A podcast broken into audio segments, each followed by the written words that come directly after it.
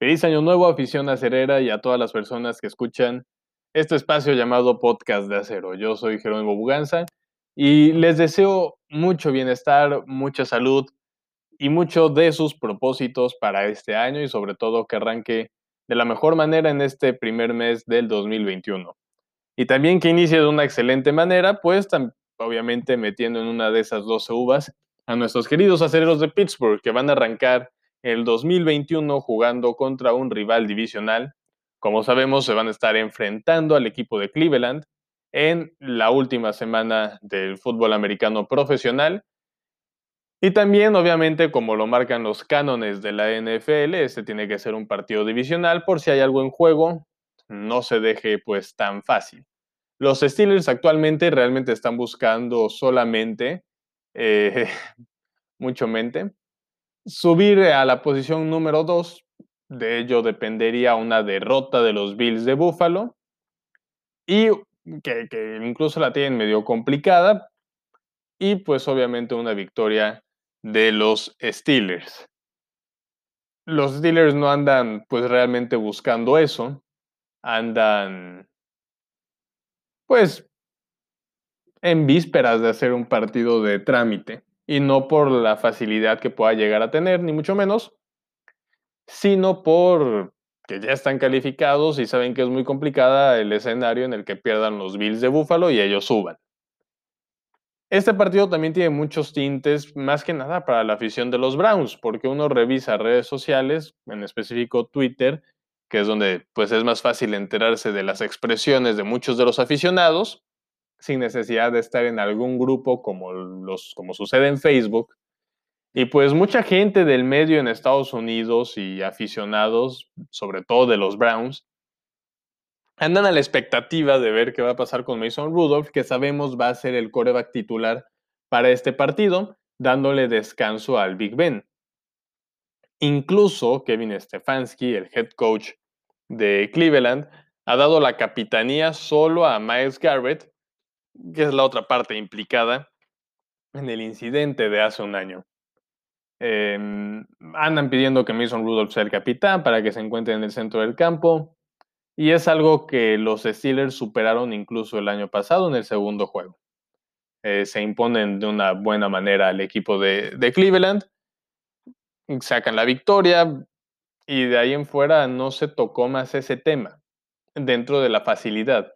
En la semana le preguntan a Rudolph que, qué tipo de encuentro le gustaría tener y dijo uno cara a cara, dialogar, entonces seguramente tendremos la imagen ya sea del calentamiento o al final del partido, de los dos acercándose, compartiendo un diálogo y seguramente no pasará algo más.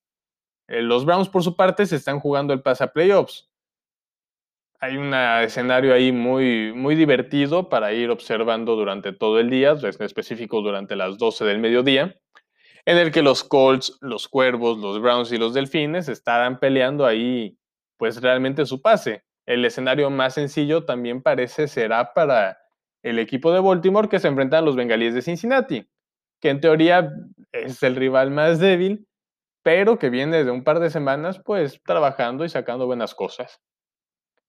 Metiéndonos ya de lleno al partido, eh, la situación del coronavirus ha afectado y ha afectado ya a las dos franquicias. Eh, primero, la semana pasada, pues muchos sabremos que el cuerpo de receptores, eh, un miembro llamado Ryan Switzer, que seguramente le sonará familiar, dio positivo y hubo varios contactos cercanos en el cuerpo de receptores y prácticamente jugaron sin receptores el equipo de Cleveland. Algo similar a lo que pasó con Denver cuando no tuvieron pues mariscal de campo. Estos jugadores ya han sido activados, pero hubo aún así un par de caídas eh, dentro de la lista del COVID-19 para el equipo de Cleveland. Uno de ellos es uno de sus defensivos y realmente uno de mis defensivos favoritos de toda la liga, el esquinero Denzel Ward, que desde que llega en su año de novato ha hecho cosas impresionantes como, la, como cornerback izquierdo. Y el otro personaje que se encuentra también caído es Malcolm Smith, un linebacker pues medio, conocido actualmente como Mike Linebacker, pues que realmente ha tenido asignaciones más que nada de suplente porque el novato Taki Taki ha sido el encargado de, de poco a poco ir subiendo y pues tomar ese, ese lugar. De ahí en fuera no tienen lesiones pues importantes, salvo Taki Taki, que también estuvo limitado durante toda la semana, pero que seguramente va a estar el día de mañana. Insisto, tienen en juego todo ellos.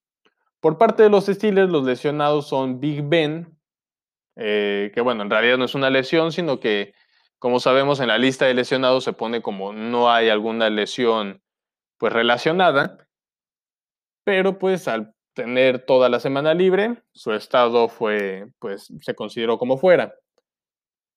Seguramente TJ Watt tampoco estará, y los otros que tampoco estarán serán Marquise Ponzi y Cameron Hayward hasta el momento confirmados.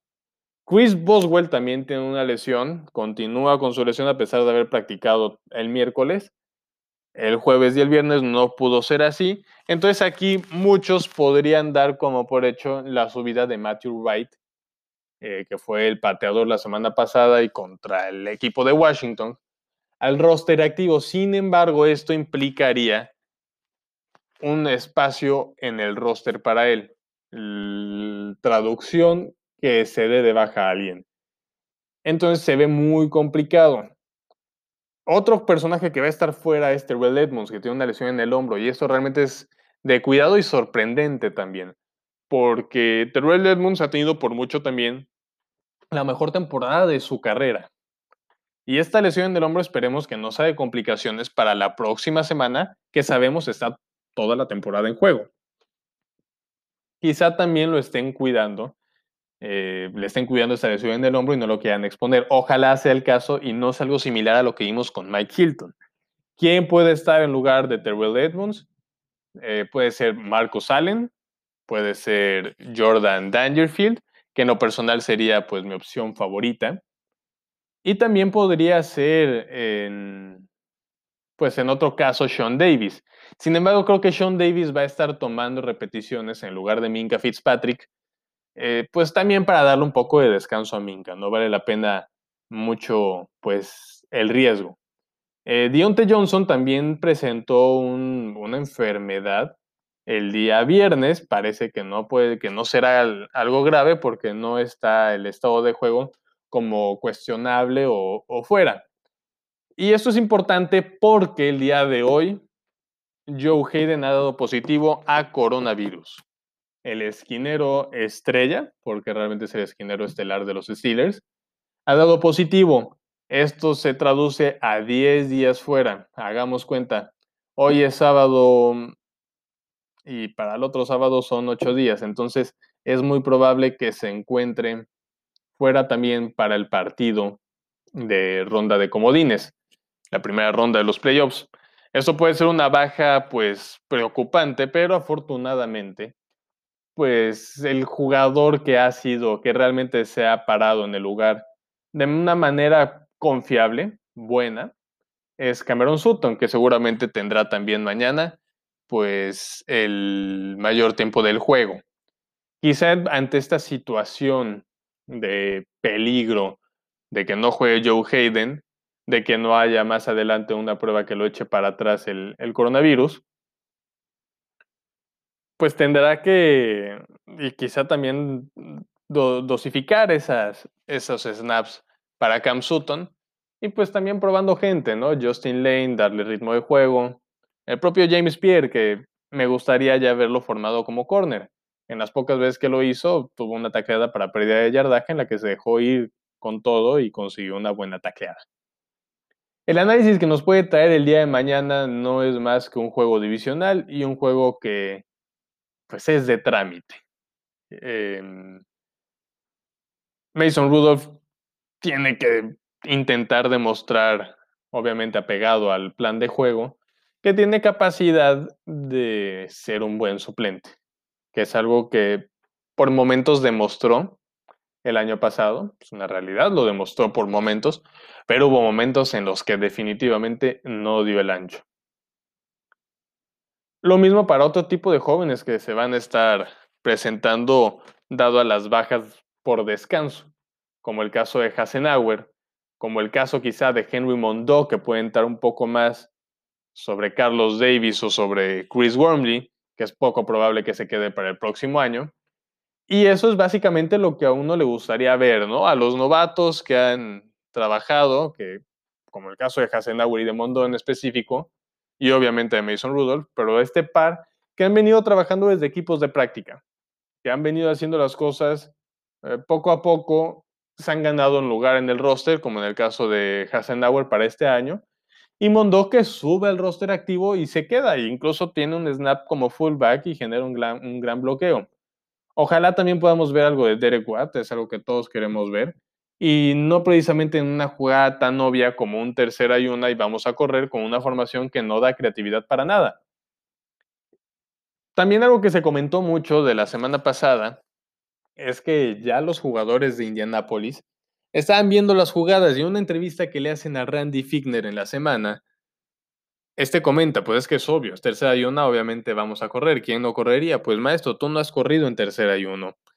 Y, siendo honestos, rara vez metes a tu fullback, rara vez haces algo diferente. Eres predecible, acéptalo, acepta que eres predecible.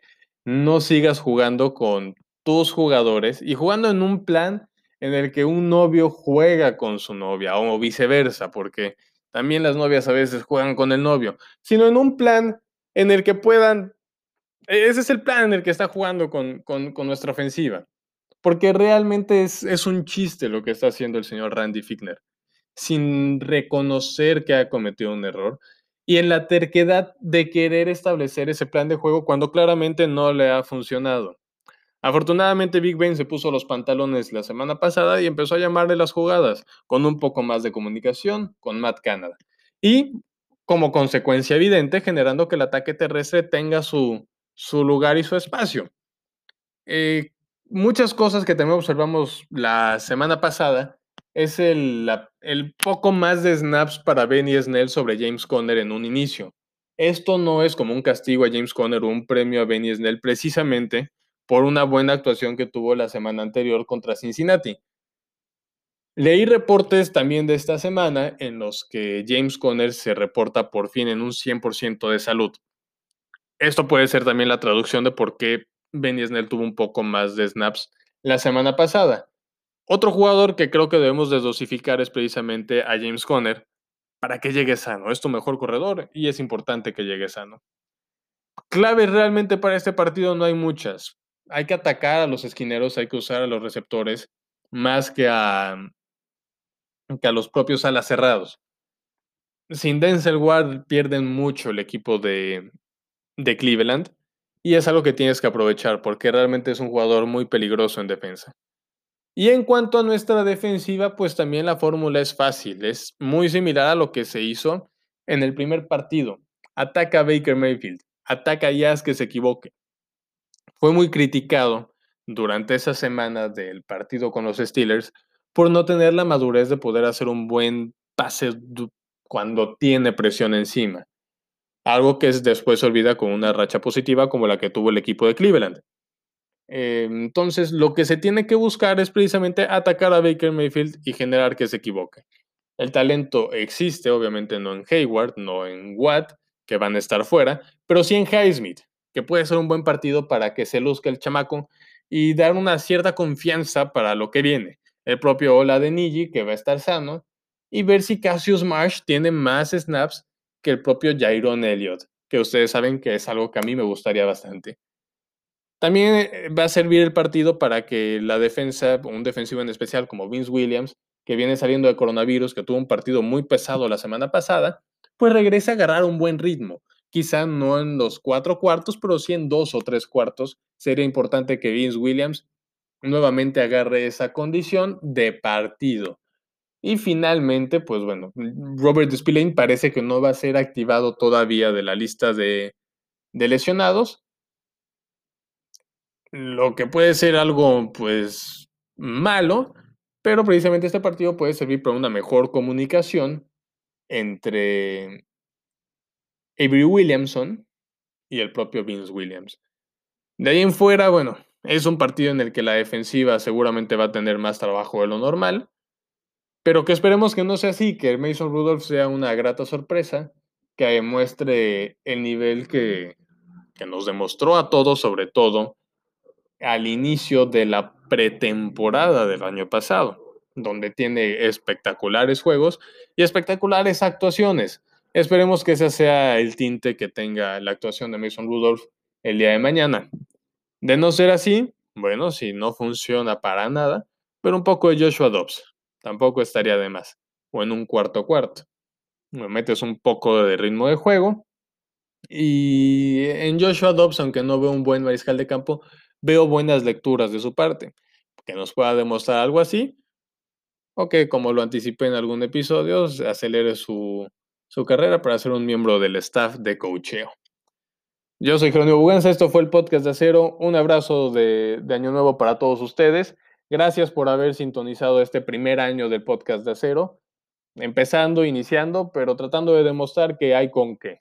Eh, gracias a todos los que escucharon desde el primer episodio hasta el último y a los que se han ido incorporando poco a poco y que por favor no lo dejen de hacer. Feliz año nuevo, feliz 2021, insisto, que todas sus metas en algún momento en este año, mientras más pronto mejor, lleguen.